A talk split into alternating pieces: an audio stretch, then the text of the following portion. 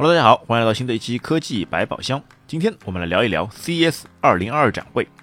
原定于一月五号到一月八号在美国拉斯维加斯举办的 CES 2022电子消费展，因为疫情原因会提前一天在七号结束。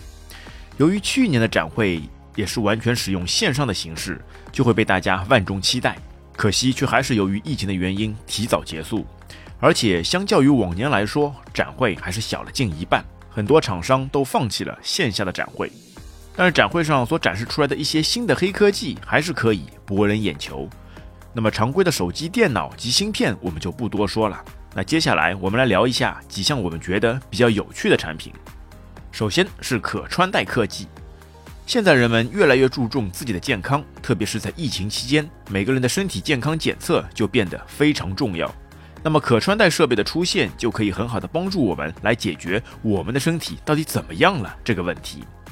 比如一些智能手环、手表，或者是更加小巧的戒指、耳环等等。那么前者是可以更好的检测出身体的各项指标，比如血氧量、心跳异常等等。而后者则是起到一些紧急报警器或是遥控器的作用，而且由于元宇宙的概念普及，更多的 AR、VR 智能眼镜都会在这届展会上推出众多的新产品。那同时也包含了一些触觉遥控器，可以让人有了更多维度的体验。就比如这款 OWO Game 无线触觉背心。这款专为游戏设计的触觉背心，在虚拟世界中实时感受到雨、风或者是拥抱等三十多种不同的感觉，兼容 PC、手机、游戏机和 VR 设备。用户可以使用 OWO APP 来百分之一百的控制产品。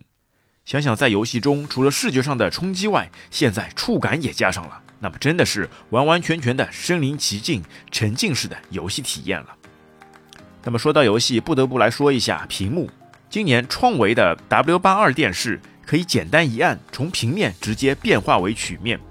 它是全球首款可量产的可变形 OLED 电视，配备灵活的 4K 120赫兹 OLED 屏幕，允许用户将屏幕曲率调节至 1000R。而其实人们在距离屏幕一米的距离，800R 就可以达到最佳的显示效果。那么下一个就要来说一下机器人。今年有一款名为阿米卡的机器人展示出来，其强大的人工智能、丰富的拟人化表情，着实惊艳到了我们。如果你光是看它的脸，真的想象不出这货竟然是个机器人，因为其表情变化的细腻、对话口吻的连贯，真的与人太接近了。如果能再配上波司登动力的机器人躯体，那整个就会是普罗米修斯里面的大卫的附体啊！连特斯拉的马斯克都在推上发出了“天呐”的惊呼。那最后再来说一下智能家居。今年的智能家居领域比较有趣的是多了很多的人体雷达传感器。